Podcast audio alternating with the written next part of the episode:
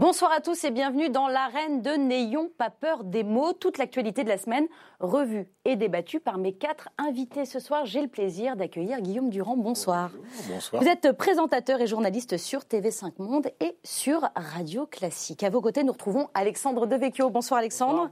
Vous êtes journaliste au Figaro et l'auteur de cet ouvrage Recomposition, le nouveau monde populiste aux éditions euh, du CERF. En face de vous Alexandre, c'est Pascal Perrineau. Bonsoir. Bonsoir. Vous avez dirigé le Centre de recherche politique de Sciences Po Paris, mieux connu sous le nom de Cevipov, jusqu'en 2013. Vous avez publié Le grand écart chronique d'une démocratie fragmentée euh, chez Plomb. Et celui qui vient jouer à domicile ce soir, c'est vous, Hugo Bernalici. Bonsoir. Bonsoir. Vous êtes député La France Insoumise du Nord et membre de la commission des lois ici à l'Assemblée nationale. Merci à tous les quatre euh, d'avoir accepté mon invitation. Merci aussi à vous. Vous nous regardez à la télévision, bien sûr, mais aussi sur Internet. Vous nous suivez et vous participez au débat sur notre page Facebook, mais aussi sur Twitter, hashtag NPPM. Et cette semaine, encore les sujets euh, ne manquent pas. Nous rembobinerons ensemble le film de l'affaire Griveaux pour tenter d'en comprendre les ressorts et les conséquences. L'Assemblée nationale réclame plus d'un million d'euros à François Fillon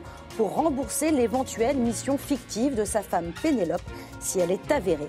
Le bazar, pardon, le débat sur la réforme des retraites a commencé lundi dans l'hémicycle. Nous reviendrons sur ces travaux particulièrement mouvementés. Nous partirons en Allemagne où l'attentat xénophobe de Hanau a fait neuf morts au nom d'une idéologie raciste. Emmanuel Macron veut lutter contre le séparatisme islamiste. Les mots sont-ils justes? Les mesures seront-elles efficaces? Un nouveau système d'immigration au Royaume-Uni a été annoncé ce mercredi par son Premier ministre. Il inquiète l'opposition britannique et certains professionnels. Nous verrons s'il angoisse aussi les invités. La centrale nucléaire de Fessenheim va officiellement fermer ses portes et après, fini le nucléaire ou faute écologique. Ne pas supprimer l'ENA mais modifier la formation de la haute fonction publique en France est-il nécessaire? Et pour terminer l'émission, nous rangerons nos gris-gris et autres talismans. La malédiction du Paris Saint-Germain a encore frappé. Mais bien avant de chausser nos crampons et fouler la euh, pelouse du Parc des Princes, je vous propose de commencer l'émission avec un trio. Infernal, sulfureux ou, comme le décrit Ariane Chemin dans les colonnes du Monde, un trio sans foi ni loi. L'activiste, l'étudiante et l'avocat, catalyseur de l'affaire Griveaux, machine de déstabilisation ou performance anarchiste, c'est en tout cas la défense de Piotr Pawlinski. Euh, vraiment de cette monstrueuse situation parce que je pensais que le français c'est un pays de liberté d'expression. C'est pas du tout pas liberté d'expression. Comment vous regardez tout cela, euh, Guillaume Durand? On fait face à quoi? À une association de, de malfaiteurs ou juste une bande de pieds nickelés qui a réussi à déstabiliser la Macronie? Euh, déstabiliser, c'est une certitude. Euh, bande de pieds nickelés, je n'en suis pas certain. Ce qui est vrai, c'est que dans une partie de la bourgeoisie qu'on peut qualifier de gauche actuellement, il y a un mouvement euh, illibéral qui est en train de se définir et qui existait déjà avec Coupa et d'autres. C'est qu'il y a vraiment des gens qui, j'allais dire presque comme dans ma génération, ont rêvé ou rêvent encore du grand soir ou d'un détournement de la démocratie libérale. Alors nous, c'était massif et assez joyeux. Eux, ils sont extrêmement minoritaires euh, euh, dans le pays, mais en même temps, les livres de Juan Branco sont lus par plus de 100 000 personnes. Voilà, ça crépuscule. Voilà, donc ça prouve qu'il y a quand même une certaine forme de retentissement. Je pense que ça tient plus de l'actionnisme, c'est-à-dire de... Ils ont ciblé Griveaux depuis le début, depuis l'attaque de son ministère. Je pense qu'il a été... Euh, alors je ne sais pas comment on peut dire, hein, qu'il a été désigné comme une sorte de cible et qu'ils ont fini par obtenir ce qu'ils voulaient, c'est-à-dire euh, la fin de sa carrière politique. Hmm. Hugo Bernalici, vous le connaissez, Juan Bancro Vous l'avez déjà côtoyé? Déjà croisé, mais c'est pas un de mes proches. Euh, euh, du tout. Donc, euh, Comment vous comprenez ce qu'il a voulu faire, ce qui, ce qui se passe là, et qu'il soit impliqué bah, dans cette affaire? Je ne sais pas ce qu'il a voulu faire. Je crois qu'il y a une enquête en cours pour savoir justement son niveau d'implication. Alors, je ne vais pas vous dire là, il est impliqué jusqu'au bout ou il n'est pas impliqué du tout. J'en sais rien. Je suis comme vous, je, lis les, articles de, de, presse et j'essaye de, même si je vois qu'il y a beaucoup de fuites dans la presse de ce qui se passe en justice, on, on pourra peut-être y revenir d'ailleurs. À mon avis, il y a un problème, il y a une problématique majeure dans ce pays dans, dans, ce genre de situation de crise du fonctionnement de nos institutions. Mais bon. Mais au-delà de ça, sur, ce, sur cet exemple particulier-là, de cette affaire-là Moi, je ne partage pas l'objectif politique de M. Piotr Pavlansky et certains objectifs affichés par, par Juan Branco. clairement, il a pris ses distances avec le mouvement assez rapidement. D'ailleurs, ça fait quand même plusieurs mois qu'il tape un peu sur, un peu, voire beaucoup parfois, sur Jean-Luc Mélenchon et sur, sur la France insoumise. Ça nous aura Donc, pas non, mais c'est bien aussi de le rappeler parce que j'ai entendu un certain nombre de choses sur des plateaux télé, comme s'il y avait euh, une mécanique infernale justement et que tout ça a été euh, dessiné par la France insoumise pour, euh, pour s'attaquer à l'exécutif. Non, nous, on est plutôt occupés dans l'hémicycle en ce moment, comme, comme les uns et les autres ont pu. on en parlera tout à l'heure, bien sûr. Donc, moi, je, je, je, je, crois que c'est un problème majeur que ce qui vient de se passer avec l'affaire Griveaux. Euh, sur la question de la vie privée et de la liberté d'expression. Mm. Euh, Piotr euh, Pavlonsky dit Je croyais que c'était la liberté d'expression dans ce pays. Bah, la liberté d'expression, comme toutes les libertés, elles ont des limites et des bornes. Voilà. Et la vie privée en fait partie. et, et, ça, c'est pas bon d'avoir ce climat dans le pays. C'est pourquoi nous avons tous les uns, et les unes et les uns dans le groupe parlementaire, apporté notre, notre concours à tous ceux qui disaient que c'était un scandale que de publier ce genre de vidéos, même si en vrai, euh, il est clair que nous détestons Benjamin Griveaux politiquement. Euh, c'est clair. Euh, et il nous l'a bien rendu, je crois, quand il était lui-même porte-parole, avec des, mots très durs mm. à notre rencontre. Mais il y a des limites. Mais il y a des limites. À, ne pas franchir. Oui, clairement. On, va continuer sur deux tables avant d'aller justement sur, sur le, côté, le dossier justement vie privée et vie publique. mais d'abord, d'un mot sur ces trois, sur ce trio un peu, Pascal Perrino. Comment vous les regardez? Si vous voulez ils s'inscrivent tout de même dans un mouvement qui ne date pas d'aujourd'hui, qui est un mouvement de privatisation de la politique.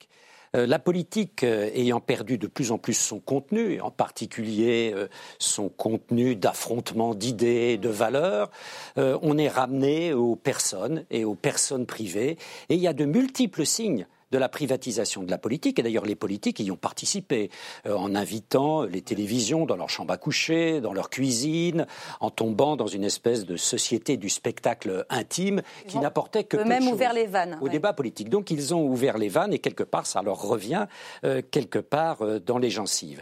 D'autre part, quand on regarde un peu le profil et en particulier le profil de cette Alexandra de Tadeo et, d'Alexandre Tadeo et de Branco, on a bien l'impression que euh, certains enfants euh, perdus euh, de la bourgeoisie rêvent de subversion aujourd'hui et se retrouvent un peu dans ce, que, ce dont Pavlensky est porteur quand on connaît bien la culture russe, c'est-à-dire un certain nihilisme.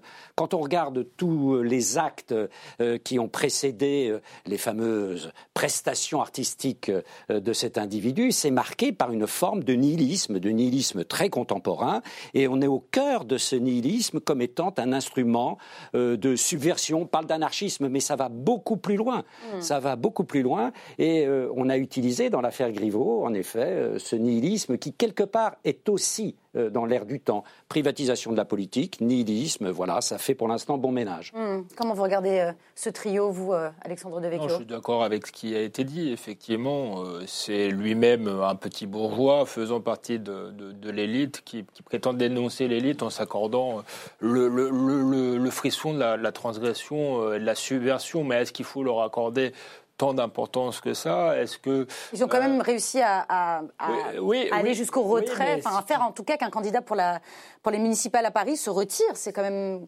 conséquent? C'est conséquent, mais je pense qu'on en est arrivé là malgré tout à cause de l'inconséquence de, de, ce candidat à Paris et du ministre euh, qu'il était, parce qu'il était euh, en fonction. Il aurait été, euh, il aurait donné sa, sa vidéo, parce que c'est quand même lui qui l'a faite, serait tombé entre les mains pour le coup réellement d'une puissance étrangère qui l'aurait fait chanter.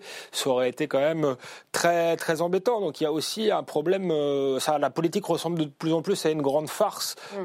de manière générale, et je crois qu'il y a un problème effectivement de, de, de nihilisme mais et de, et de niveau. Euh, et je crois que Benjamin Griveaux n'était pas au niveau peut-être de, de, ses fonctions non plus. Est-ce qu'il aurait dû rester, Benjamin Griveaux? Je crois que la situation était totalement intenable. Hein. Cela étant dit, c'est vrai que depuis un certain temps, ça ressemble au jeu de l'amour et du hasard, parce que euh, on se souvient que Nicolas Sarkozy a eu des problèmes avec sa vie privée, que François Hollande a eu la du siècle problème avec sa vie privée, que DSK a eu plus que des problèmes avec sa vie privée. Donc au fond, euh, justement, depuis l'affaire DSK, il y a une sorte de dérapage qui est un, euh, je pense une un, sentiment d'impunité qui est totalement délirant par rapport à la puissance des réseaux sociaux. Deux, des peuples qui réclament une vertu qu'ils ne pratiquent pas eux-mêmes, puisque ces réseaux sociaux sont inondés. Euh, vous avez une sorte de combat sur les réseaux sociaux entre le porno et le puritanisme. Et d'ailleurs, euh, chez ceux qui font partie de ce trio, ils utilisent la posture du puritain euh, pour défendre une posture qui est celle de la liberté sexuelle. Donc tout ça est un, est un petit peu aberrant. Mais c'est aussi un combat mondial, puisque ça existe partout. Alors maintenant, si tous les enfants de l'école alsacienne qui découvrent qu'il y a dans leur classe des arrivistes de foutre la société par terre parce qu'ils supportent pas que leurs voisins... Alors on va peut-être préciser, hein, c'est Juan Branco et, et Gabriel Attal étaient ensemble à l'école alsacienne. Intègre ou n'intègre pas l'ENA, ça, ça, ça, ça, devient un, un, petit peu bizarre. Mais ce que disait Pascal Perrineau est juste, il n'y a que depuis les textes de Debord, de depuis une partie euh, d'une tradition artistique, ce, ce, ce, mouvement-là a toujours existé. Ce qu'il y a, c'est que avant, c'était réservé à des films d'espionnage dans James Bond, c'est-à-dire on, prenait des photos dans des chambres euh, de diplomates pour les faire tomber. Mm. Là, ce qui est à mon avis, intéressant dans l'inintéressant, c'est qu'ils ont quand même réussi, pour répondre à faire tomber un candidat. À faire tomber un candidat. Donc, si vous voulez, c'est une sorte de, de, de, mélange entre les intellectuels et les pieds nickelés qui ont fait déraper la politique qui elle-même dérapait depuis DSK depuis un certain temps. Si, la politique n'avait pas elle-même parfois cédé à la société du spectacle, peut-être qu'on n'en serait pas là. Vous parliez, vous parliez tout à l'heure de, de, puritanisme et de pornographie qui se nourrissait sur les réseaux sociaux. Je suis d'accord, mais qui a cautionné euh, au début du mouvement Balance ton port qu'on balance des gens sans preuve, sans foi ni loi sur les réseaux sociaux? C'est politique, donc il y a une logique.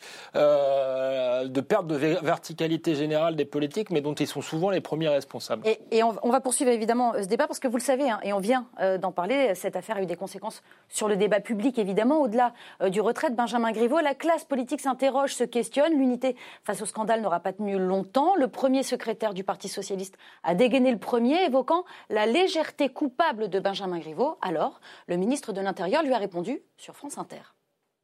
Vous savez, les hommes politiques, les femmes politiques, il faut qu'il reste des femmes et des hommes, euh, parce que sinon ils sont aussi coupés euh, de la réalité. Vous savez, euh, nous, nous sommes des, des, femmes et des hommes. Je suis un père de famille, et ça vaut pour euh, chacun d'entre nous, et donc il faut accepter aussi nos forces, nos fragilités. Il ne faut pas prétendre qu'on soit des super héros. Et moi, j'invite la classe politique à beaucoup de modestie. J'ai été surpris d'entendre Olivier Faure ici dans votre micro. Je connais bien Olivier Faure à titre personnel depuis longtemps. Je l'ai accompagné dans ses divorces, dans ses séparations. Euh, et c'est vrai que j'ai entendu, en étant assez étonné, ces leçons de morale. Une réponse que n'a pas vraiment goûté Olivier Faure dans la foulée. Il s'est exprimé en conférence de presse à l'Assemblée. On l'écoute. Une ligne rouge a été franchie. Christophe Castaner a commis une faute grave. Dès lors, il appartient au président de la République, garant de nos institutions, de convoquer le ministre de l'Intérieur dans les meilleurs délais et d'en tirer toutes les conséquences. On est dans quoi là, Pascal Perrineau? On est dans le règne de la trash politique? Oui, c'est un peu, un peu lamentable, un peu pitoyable. Le niveau des arguments, vraiment, est au ras des pâquerettes, si je peux me, permettre, parce que on ne voit pas en quoi, euh, quand on écoute attentivement le discours du ministre de l'Intérieur, euh, on ne voit pas en quoi euh, le fait d'être, par exemple, un homme divorcé ferait que vous n'avez plus le droit de donner, comme il dit, des leçons de morale. Mmh. Hein. Ou alors, on considère en effet que, que le divorce est une atteinte à la morale, qu'on ne vous pardonnera, qu'on ne vous pardonnera jamais donc on est dans, un débat de très bas niveau, avec des arguments, c'est le moins qu'on puisse dire, euh, extrêmement approximatifs. Comment vous avez euh, suivi cela, vous, euh, à l'Assemblée nationale, Hugo Bernalici moi, j'ai été atterré. Je me suis dit, il n'y en a pas un pour attraper l'autre. Bon, entre celui qui parle de légèreté, on a envie qui parle plutôt de politique, et l'autre qui remet une pièce dans la machine.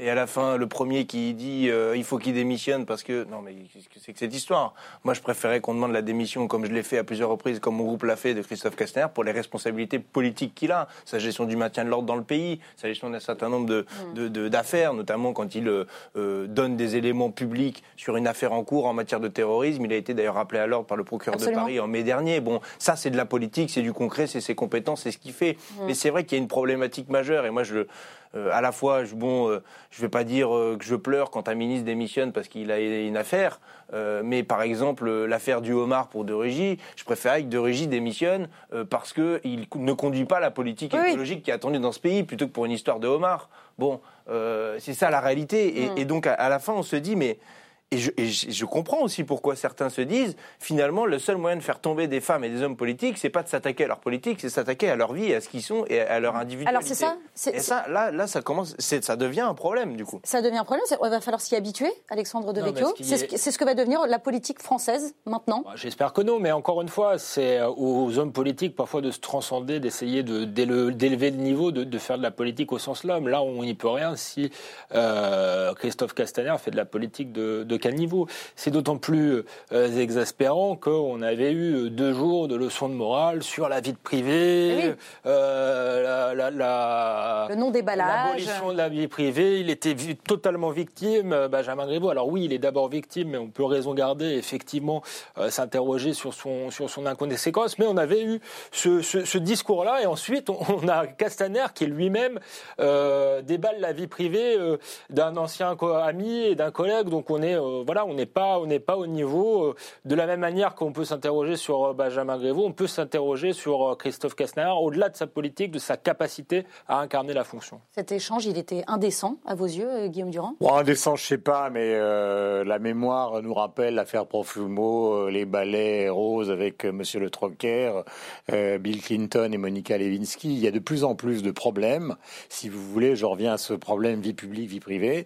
Euh, fondamentalement, on est dans une société où les gens divorcent de plus en plus et pratiquent une liberté sexuelle, pour simplifier, qui est euh, bah, qui est une réalité et qu'il est, il est très compliqué d'avoir, mais je dirais ça aussi dans l'entreprise, d'avoir, euh, parce que regardez ce qui s'est passé avec Jeff Bezos d'Amazon, Oui, il est extrêmement compliqué de mener une vie publique au sens large, pas simplement celle d'un parlementaire, mais aussi euh, d'un patron de Sciences Po, souvenez-vous de, de Richard Descoings, etc. Sur des points, bien sûr. Il est de plus en plus difficile de mener cette vie-là et d'avoir pour simplifier, euh, une vie sexuelle, euh, je dis pas compliquée, mais diverse. Mhm. Euh, il faut l'intégrer, euh, c'est cette notion. Alors il y en a. que- Qu'est-ce qu'il faut intégrer, Guillaume Durand? C'est-à-dire que les deux, enfin, Bah, si vous voulez, je pense que par exemple dans le cas de Strauss-Kahn, il y avait cette idée euh, qui est quand même un, un- un type que un type, c'est un, un mot désagréable. C'est quand même un homme qui était d'une extrême compétence, que cette extrême compétence s'accompagne d'une extrême naïveté, alors qu'il avait été prévenu par Sarkozy avant d'aller au FMI, prévenu par ses différents collaborateurs. Ça paraît très très compliqué. Mais la génération suivante, celle de de Benjamin Griveaux, euh, sans la elle était alerte. Elle était alerte Bah, sur eux, ces eux, ils savent que ça existe, Il si vous voulez. informé puisqu'il a suivi la, la campagne de DSK. Il, est- Pardon, il était Voilà, parmi ses ils- soutiens. Ils ne peuvent pas ignorer les dangers que peut-être la génération précédente repoussait. Alors, je ne parle même pas de celle de Mitterrand et de Chirac, qui s'en contrefoutaient complètement parce qu'il n'y avait pas les réseaux sociaux et parce que de toute façon, ils avaient une main mise Non, sur mais- le pays Mais- qui était autrement plus Mais pour poursuivre, vous dites, un homme politique, un homme public aujourd'hui ne peut plus ou ne peut plus avoir de vie privée Mais C'est-à-dire que ça une devient. femme, hein, quand même. ou une femme, bien sûr, bien sûr, évidemment. Non, c'est-à-dire qu'on on est dans une sorte de religion laïque, euh, et je dirais ça et du point de vue de la sexualité, et du point de vue fiscal, et du point de vue de l'avenir. C'est-à-dire que si vous êtes ministre de la Culture, euh, on va vous empêcher pendant des années de trouver derrière des boulots qui ont un rapport avec la culture pour des raisons qui sont des raisons déontologiques, que je peux d'ailleurs comprendre, mais ça devient très compliqué pour des types qui ont fait des études importante d'aller gagner de l'argent, certes, mais pas énormément d'argent par rapport à ce qu'ils obtiendraient dans le privé, d'avoir une vie euh, privée qui soit une vie qui soit totalement, euh, comment peut-on dire, euh, surveillée, et en même temps un certain nombre d'empêchements à la suite de ça. Donc ça devient un engagement, euh, Ah qui n'est pas très très loin d'une sorte de religion laïque. En même Aujourd'hui. temps- En même temps, je ne pense pas que les- la société française lui reproche euh, sa sexualité ou ses incarnades. On lui reproche une faute politique, une inconséquence. Il s'est tout de même euh, filmé. Pour ce qui était de Dominique Strauss-Kahn, il était accusé de, de viol. De viol, euh, oui, exactement. et donc on n'était pas euh, dans la liaison euh, qu'on n'a jamais à reprocher effectivement à François Mitterrand ou à Jacques Chirac. C'était su et connu. Mais à un moment donné, il faut aussi se dire euh, que vous parliez d'intégrer certaines contraintes. Un homme politique ne doit pas se, se comporter comme Kim Kadar- Kardashian. Je suis désolé, ce qu'on pardonne, qu'on a pardonné à, à Jeff. Non, non, non, mais euh, c'est pas. euh, C'était. Je suis désolé isolé de manière générale. Euh, D'ailleurs, Jeff Bezos, on lui a pardonné, ça fait très peu de bruit euh, dans, dans, dans les Alors, est-ce qu'il a médias, tapé mais du poing sur la table il n'a pas les mêmes, euh, il n'avait pas les mêmes fonctions euh, que, les mêmes. Benjamin, que Benjamin Griveaux. Oui, je réagir, crois, si euh, vous voulez, que les femmes, comme les hommes politiques, euh, doivent peu à peu redécouvrir que le métier de dirigeant politique, de représentant, ça n'est pas n'importe quoi. Et que ça exige, comme le disait Montesquieu, certaines vertus. Vertu, ça ne veut pas dire le conformisme moral, ça ne veut pas dire le conformisme sexuel, mais certaines vertus. Un homme ou une femme politique, il incarne quelque chose, il incarne beaucoup plus que lui-même. Et euh, beaucoup trop d'hommes et de femmes politiques euh, ont l'impression que ce sont des électrons libres euh, et oublient un peu qu'ils incarnent un collectif et que ce collectif a de bonnes raisons d'être exigeant à leur égard. Et de, et de les regarder, c'est- c'est un sentiment qui vous, qui vous habite. Vous pensez à ça, vous? J'en sais rien, quand vous tweetez quelque chose, quand vous, quand vous communiquez sur, euh, sur vos actions ou... Bah oui, évidemment. Enfin, moi, je pense surtout à faire de la politique matin, midi et soir quand je, quand je communique. Mais c'est clair que je prends un exemple euh, tout bête. Euh, Quand je suis en vacances et que je suis en Par short exemple et Marcel, euh, j'ai pas envie qu'on Voilà. me voit, qu'on vienne m'embêter, qu'on me prenne en photo et qu'on dise ah regardez. euh, Il est en vacances ou... voilà. euh, voilà. ouais. Et Il y a un truc un peu. Je comprends qu'on représente le collectif, mais il faut, faut quand même qu'on puisse tous redescendre d'un cran et se dire que les uns et les autres ont le droit à un minimum de vie privée, quoi. Ouais. Parce que sinon, c'est inviable. Sinon, on ne, on ne met même. Et là, je vais être malheureusement d'accord avec Christophe Castaner, ça m'arrache la bouche, mais euh, euh, euh, il faut qu'on reste un minimum des hommes et des femmes, sinon c'est plus possible. Si je peux plus aller euh, au bar tard le soir, boire des coups avec mes copains à Lille, c'est- c'est- c'est-à-dire que c'est terminé, quoi. À, à quoi, à quoi ça rime? Euh, Bon, euh, je- donc. C'est euh, très digne d'aller au bar avec Oui, des copains. déjà, euh, déjà. Tout dépend. Au bout de la comment ça se termine. Exactement, Au bout de la exactement. bière, L'aller, c'est ça va, c'est le retour qui questions pas poser problème. Bon, voilà, mais, mais je, je le prends avec le sourire et l'humour, mais vous voyez que c'est un peu. euh, euh, quand tout on cas, veut vous, vous ne politique, pas- On ne demande pas non plus de devenir des saints ou des machines ou Non, des bien robots. sûr, et il faut bien pas. sûr. Et sinon, ce serait, ce serait, ce serait dangereux. Mais vous, vous voyez bien, l'idée, c'est que euh, Benjamin Griveaux, lui, a, a- a fait la, la une de Paris Match euh, peu de temps avant, avec sa famille, chez lui, etc. Donc, c'est ça. C'est la moi, différenciation entre, entre ce que l'on laisse faire et ce que l'on donne derrière. Il y a un problème majeur pour Benjamin Griveaux, euh, c'est que, euh, et je l'ai vu sur les réseaux sociaux, dans les réseaux militants, quels qu'ils soient, euh, ce qui lui a été reproché principalement, c'est d'avoir mis en scène sa vie privée et d'en faire un argument Voilà, politique. c'est là où je voulais, complètement à, à 180 degrés par rapport à ce que lui fait dans sa propre Exactement. vie privée.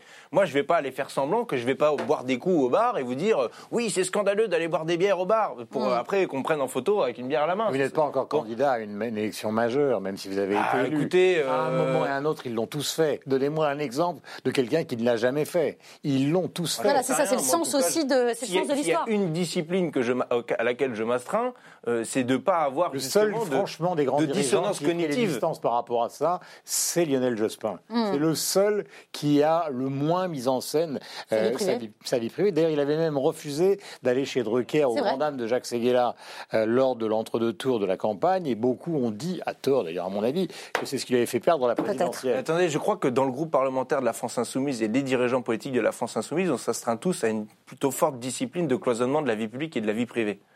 Je crois. À moins que vous ayez des exemples de mon camp non, non, politique, mais- de gens qui mettent en scène leur vie privée à des fins politiques. Voilà. La- le seul, le seul, euh, je vais dire, espace qu'on s'autorise, c'est par exemple euh, pour euh, ma collègue Caroline Fiat d'expliquer que son expérience privée d'être soignante euh, lui apporte euh, un regard politique qui est une plus-value. Mais c'est tout, voilà. On va pas faire état de notre, notre non, vie privée euh, à des fins politiques. Mais ça ne concerne pas les groupes, ça concerne les candidats à des élections Même, majeures. bah, prenons Jean-Luc Mélenchon. À quel moment a-t-il fait état de sa vie privée Hmm. à des fins politiques À quel moment? C'est une ligne. C'est une ligne. oui, et je pense que c'est la plus saine. Enfin, Ouais. voilà. Et, et tous les, les femmes et hommes politiques qui, qui veulent faire le contraire ou qui mettent le doigt dans l'engrenage, eh ben, ils s'exposent au Parfois. retour de bâton. C'est ce qu'on ce a compris euh, avec ce tour de table. Merci. On va continuer avec une autre euh, affaire au programme cette semaine, un peu plus ancienne celle-là, mais dont le procès se tiendra lundi prochain. C'est l'affaire Fillon. Eh bien, figurez-vous que le Palais Bourbon lui réclame plus d'un million, un million 81 219 euros et 52 centimes précisément pour rembourser le préjudice si la justice prouve que Pénélope Fillon a bel et bien été rémunérée pour une mission totalement euh, fictive. La comptabilité de l'Assemblée a bien fait de sortir sa caisse enregistreuse, euh, Hugo Bernalissi. Vous pensez récupérer ce, million? Bah, encore une fois, il y a une enquête en cours, donc je ne sais pas. Euh, moi, ce qui m'interroge sur cette affaire, euh, c'est que quand même, ça a duré depuis plusieurs années. Mais c'est sorti à un moment bien précis. Mm. Ah bon, les gens savaient pas, euh, c'était pas sur le site de l'Assemblée nationale qui sont les collaborateurs, c'est marqué sur nos fiches. Si- les gens vont voir ma fiche sur le site internet de l'Assemblée, ils verront qui Absolument. sont les collaborateurs. Pas trop compliqué à trouver comme information. Et personne n'a jamais rien creusé, personne s'est dit, bah elle est où euh, euh, cette Madame Fillon? Pourquoi elle l'accompagne pas en réunion? Personne la voit. Bon, ça c'est le premier point. Euh, deuxième point, je pense que oui, il faut qu'ils rendent l'argent si s'il y a un trop perçu. C'est clair et ça me semble tout à fait évident. Et après, il faut sortir peut-être d'une certaine hypocrisie. Vous savez, il y a eu la loi confiance dans la vie politique qu'on a votée en, en début de, de mandature. On a interdit des suites de l'affaire Fillon euh, les emplois familiaux. Absolument. C'est comme ça que ça s'appelle, hein, euh, le- les emplois familiaux. Et ça n'aura pas échappé euh, aux lecteurs attentifs de ce, de ce texte de loi que ça, ne ça concerne les parents, ça concerne les enfants, les grands-parents, mais pas les frères et sœurs.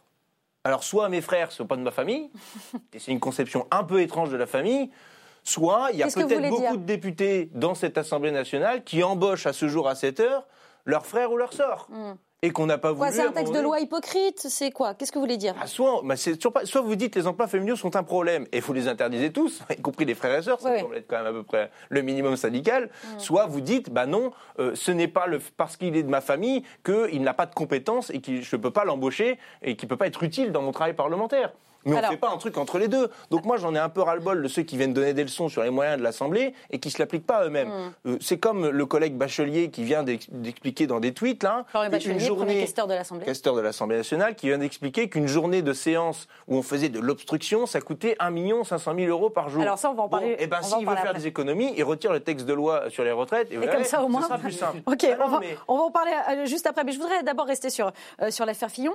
Euh, le 30 janvier dernier, sur France 2, François Fillon disait ceci. Elle a été, donc en parlant de, Pénélope Fillon, elle a été ma collaboratrice quotidienne. Elle a été le lien entre le terrain et un parlementaire euh, parisien. Alors, comment, comment vous regardez euh, cette demande de l'Assemblée qui se porte partie civile dans ce Alors, on verra euh, si, euh, les, après l'instruction, qui a duré tout de même deux ans, la justice et le tribunal correctionnel adoptent la thèse de François Fillon ou adoptent une thèse qui sera la thèse de l'emploi fictif. Et à ce moment-là, bien sûr, la condamnation et la réparation financière seront justifiées. Parce qu'il est vrai qu'il est temps qu'on en finisse parce qu'il y a eu un côté exceptionnel qu'on n'avait jamais vu sous la Ve République. Un candidat, et en plus de ça, un candidat qui était, euh, les sondages de l'époque le montrent, euh, très bien placé, dont l'élan est totalement coupé euh, par le fait qu'il est mis en examen au milieu de la campagne. Il y a eu quelque chose d'exceptionnel qui pouvait en effet légitimement euh, poser des questions. Donc il est vraiment temps, je reconnais que la justice n'a pas le temps accéléré de la politique, mais il est vraiment temps que l'on en sorte, Pour le euh, mettre quelle que soit elle la solution. Elle a été, Je elle a ne été rapide. céderai pas. Et c'est- le, le décalage est entre le, Avec le le- le parquet. temps du, du- du jugement et le temps de la mise en examen et du déclenchement de l'affaire qui a été effectivement exceptionnel, euh, d'autant plus que généralement on observait une trêve judiciaire euh, pendant les campagnes. Mais c'est c'est un, autre- c'est un autre sujet. Moi je trouve euh, ça finalement assez mesquin. euh, je Ah, pense vous y que- voyez de la mesquinerie? Oui, parce que je pense qu'effectivement, François Fillon est coupable d'une chose, pour en revenir au sujet précédent, c'est d'avoir pris des postures de, de père à la morale et de, de père à la rigueur, alors que de donneur de leçons. Et ça, effectivement, ça retombe, ça lui est retombé euh, dessus. Et je crois que c'est ça que les électeurs ne lui ont, ne lui ont pas, Pas pardonné. pardonné. Euh, mais il faut voir quelles étaient les pratiques de cette Assemblée nationale euh, pendant, pendant des années. On a employé effectivement sa femme, son frère, sa maîtresse. Euh, donc, s'il faut faire rembourser euh, François Fillon, il faut faire rembourser tout le monde. Là, Beaucoup d'autres parlementaires. Beaucoup d'autres. Alors j'ai l'impression que c'est une espèce de, de revanche. Je crois du- qu'il y, a une- il y a une quinzaine d'enquêtes en cours, hein, par ailleurs, si je dis pas de bêtises, hein, sur votre c'est ça. raison. Oui, mais on on verra si l'Assemblée nationale demande la même chose pour, euh, pour tout le monde. Et ensuite, il y a, ça fait un peu revanche du nouveau monde contre le, le vieux monde. Or, je ne suis pas sûr que le nouveau monde soit si vertueux et si alors, nouveau la- que l'Assemblée ça. de n'aurait- rien dû dire, n'aurait à rien dû l'affaire faire. Ferrand, à l'affaire Delevoye, au homard de Monsieur de Rugy, qu'on lui a pas demandé de rembourser, et je ne le souhaite pas. Euh, voilà. euh, euh, Méfions-nous des arroseurs arrosés, ce qu'on ce qu'on Mm. disait tout à l'heure. Les guillotineurs finissent toujours guillotinés. Qu'est-ce que vous en pensez Cette phrase est tellement définitive que je ne sais pas ce que je vais rajouter. Voilà, c'est ça. Que peut-on rajouter à cela? Je, je crois que dans le catholicisme, il y a quelque chose qui a, un- qui a un rapport éloigné avec la vérité. C'est-à-dire que les protestants, euh, les anglicans, ils sont beaucoup plus, euh, ils sont beaucoup plus violents avec la vérité euh, immédiatement. Euh, nous, on a un rapport, euh, je dis nous, les Italiens, les Espagnols, etc. euh, on a un rapport assez distant par rapport à ça. On accepte des choses. Euh, François Mitterrand, à la fin de sa vie, discutait de la mort, euh, justement de la chrétienté avec ses interlocuteurs, et en même temps, sa vie euh, personnelle, qui a été une vie politique incroyable, mais en tout cas a été quand même tout, un peu différente de ce que les gens ont cru pendant très très longtemps. Donc euh, on, a, on a eu cette latitude-là, et le temps est en train de s'accélérer, c'est-à-dire ce qui était archi possible euh, à l'époque de François Mitterrand le devient de, moins, en moins. Mais je reviens à l'interrogation qui, que, que posait Pascal Perrin-Auteur, parce qu'en fait, ça, ça, ça, ça, ça regroupe tout ça. C'est comment on fait le lien entre la vertu réclamée par la population et l'exercice de sa vie privée. Car les vies privées, si vous voulez, je ne vais pas rejouer la vie des saints, il n'y a pas de vie privée exemplaire. Ah non, Ça personne n'est n'existe totalement Ça irréprochable. n'existe Oui, pas la vie privée évidemment. exemplaire. Et là, on se, on se, on tombe dans les deux tabous fondamentaux que sont le sexe et, et l'argent. Mais il n'y a pas de vie privée exemplaire. Comme journaliste politique, j'ai connu, et je ne parlerai de personne, j'allais dire des, dizaines de parlementaires qui, euh, qui avaient comme assistant parlementaire quelqu'un qui vivait avec Mmh. eux, alors que leur épouse restait dans leur circonscription, etc. Ça a été le cas pendant des années, ça ne posait de problème strictement à personne. Ça ne posait de problème si elle travaillait Comment concrètement, si elle travaillait, si elle fournissait un travail. Oui, mais euh, si c'est ça, voulez, en fait, c'est- je crois, c'est- la question. C'est hein. justement là que va là, le travail de la justice, je l'espère, va être pertinent parce que c'est très compliqué à mesurer. C'est extrêmement compliqué à mesurer. Est-ce que la lecture. Ouais. Non, non, mais je parle pas pour vous parce que non, mais vous, vous avez changé. Vous êtes une autre génération. Non, mais, Mais, mais c'est qu'elle a produit des choses, quoi à mesurer. je vois le boulot que fournissent mes attachés parlementaires, ils peuvent vous dire, euh, et je peux vous fournir chaque jour à peu près tout ce qu'ils ont fait, hein, euh, parce que Je n'ai parce pas- que parce je que pense que votre génération, mails je pense que votre génération, justement, est tout à fait en rupture par rapport à ce qui se faisait avant et qu'avant, c'était quand même beaucoup plus lâche que ça ne l'a été. Mais le problème de fond, quel que soit le travail euh, que vous faites, le problème de fond entre la vertu et la pratique de la vie privée, moi, je pense que ce sera, c'est à jamais insoluble.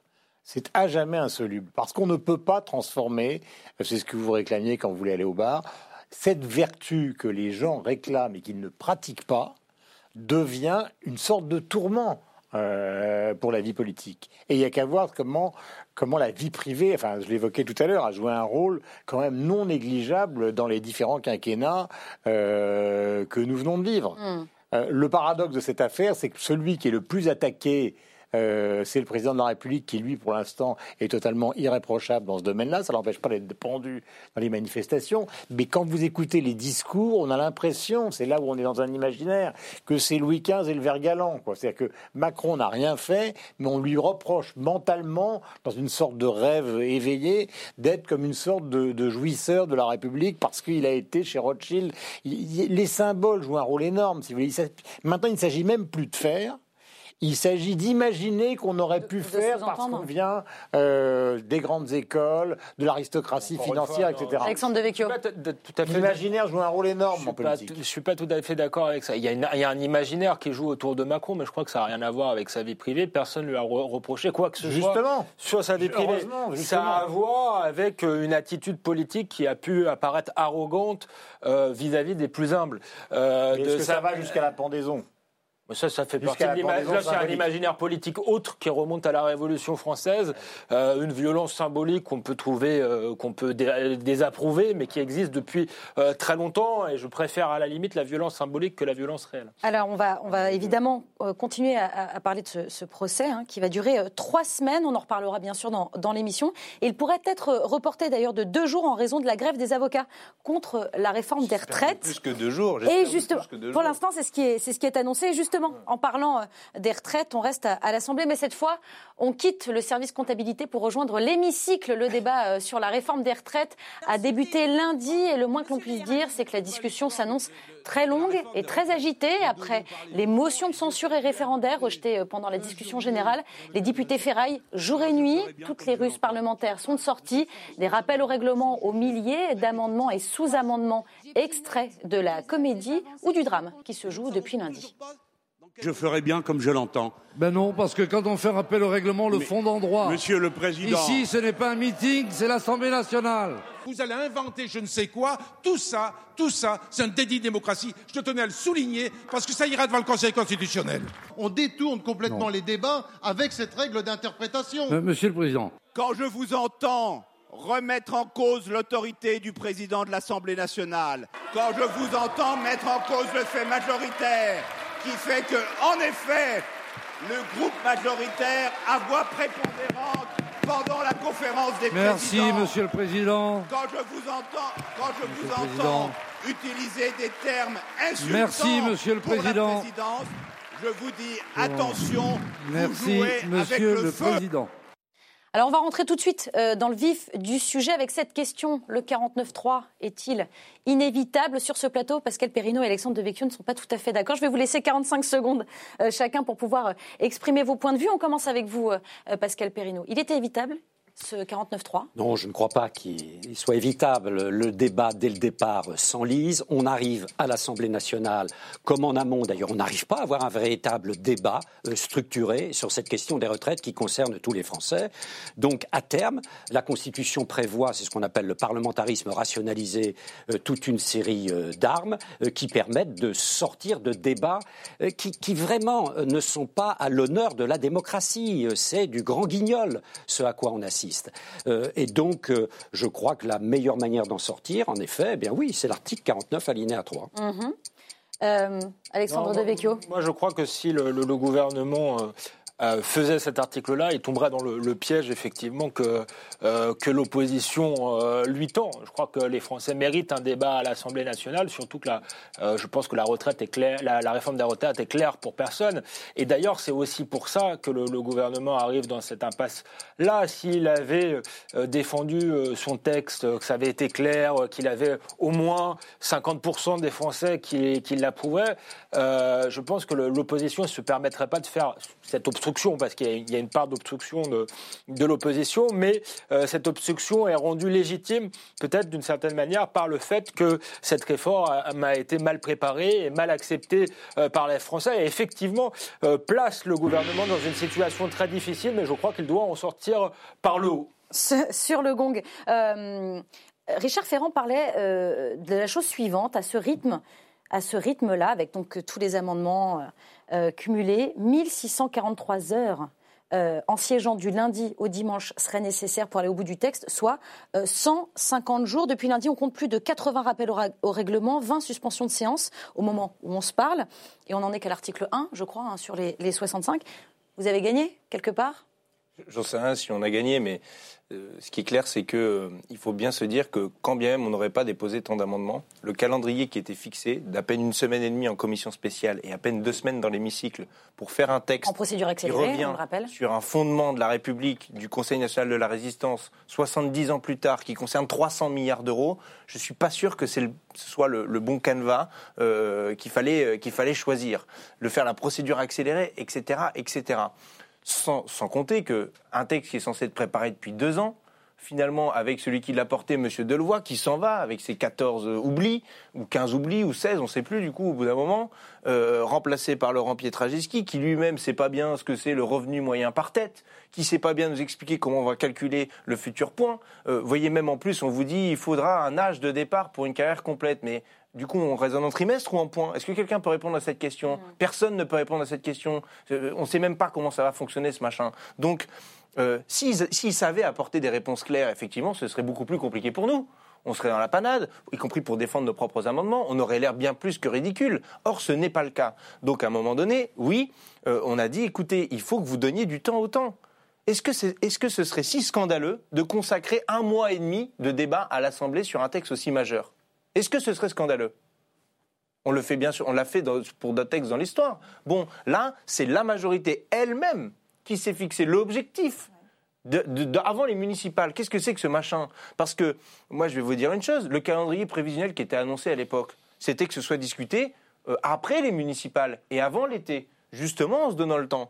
Non, le président de la République a voulu créer un rapport de force euh, sur la question des municipales, passer en force. sécuriser encore une fois l'électorat de droite Mmh. qui lui a été favorable pour les élections européennes, pour montrer qu'il il est, il est costaud et qu'il est fort, Euh, va- sauf qu'il est pris à son propre piège. Moi, je crois, je crois juste, D'une phrase, le on va poursuivre. 49.3, il est, pas, il, est, il est évitable, évidemment, si c'est une décision politique. On dit, voilà, on stoppe euh, les débats dans trois semaines, puisque c'est la vacance parlementaire pour les élections. on continue derrière. On continue après, enfin, dire, ça va, tout Alors, va bien. on, va, on, va, on va poursuivre. Euh, la majorité, justement, euh, dont parlait Hugo Bernalici, parle, elle, de, de sabotage. C'est du sabotage, ce que fait l'opposition Ah, c'est l'obstruction violente, mais de toute façon, ça les convainc de, et c'est tout à fait normal pour les insoumis et pour leurs électeurs, ils sont convaincus qu'ils ont affaire à un, à un gouvernement autoritaire qui fait ce qu'il veut, et donc en, en- en faisant euh, euh, cette obstruction, ils renforcent euh, l'image qu'ils ont eux-mêmes du pouvoir auquel ils s'opposent. Le 49-3, il a été utilisé 28 fois par Michel Rocard, il faut quand même s'en souvenir, euh, 8 fois par Raymond Barre, 6 fois par Pompidou, donc ça fait partie des armes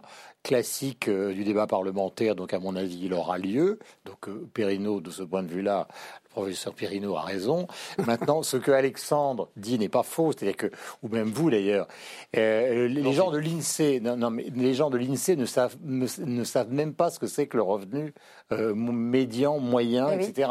C'est-à-dire qu'est-ce qui va être commun entre, par exemple, un footballeur du Paris Saint-Germain, un avocat, euh, un épicier, un type qui travaille chez Alstom ou dans une centrale nucléaire. Le concept n'existe pas. Donc il est évident que cette affaire-là, qui était est présente dans le livre d'Emmanuel Macron, il n'a pas menti sur ses révolutions. Révolution. dans, dans le Il n'a pas menti. Sur ses- il n'a pas menti sur ses intentions. Mais je pense qu'il y a là, on en revient à ce que c'est que euh, le Macron. Je pense qu'il y a dans sa position par rapport à ce qui a été fait par tous les autres, c'est-à-dire de, de, de, de- de retarder l'âge de la retraite pour simplement la financer. Je pense qu'il y a toujours eu dans son arrivée euh, une vision esthétique. Je ne ferai pas comme les autres. Oui. Et l'intendance suivra. Donc il ne fait pas comme les autres.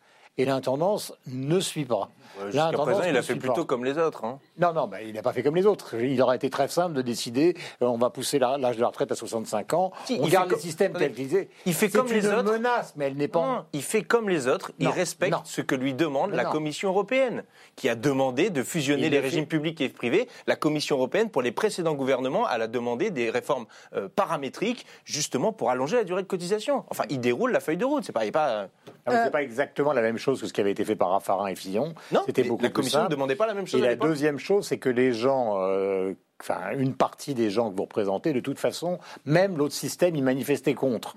Et ils étaient encore plus nombreux dans la rue, mais il y avait la violence en moins. Non, Donc, mais si vous voulez, système, on a c'est toujours faire travailler les gens plus longtemps. Non, mais et là, ce on a- propose, avez- c'est faire travailler les gens Non, plus longtemps. ce C'est la même pas- chose. hein. C'est pas désagréable c'est à pas faire. des points, des trimestres. Vous mais- avez toujours été contre toute façon, toute forme d'allongement de la durée du travail Oui. depuis, les, Oui. depuis les 60 Oui, ans de François c'est très juste. Mitterrand. C'est vrai. Alors, est-ce que est-ce que euh, c'est ce qui se joue maintenant, euh, euh, ce qui se joue, pardon, euh, Pascal Perrineau C'est une bataille d'opinion. C'est-à-dire que Bien sûr, mais comme, comme maintenant depuis, euh, depuis Donc- plusieurs décennies. donc le fond de la réforme, finalement, Le fond de la réforme, on a quelque peu, oui. On, on a quelque peu tendance euh, à l'oublier et surtout, on est en France, quoi. On est en France, euh, c'est-à-dire il y a dans les oppositions une partie de l'opposition euh, qui, toute façon, ne veut pas négocier sur le texte, ne veut pas, aussi bien au plan politique euh, qu'au plan syndical. Il y a un front qui est un front du refus.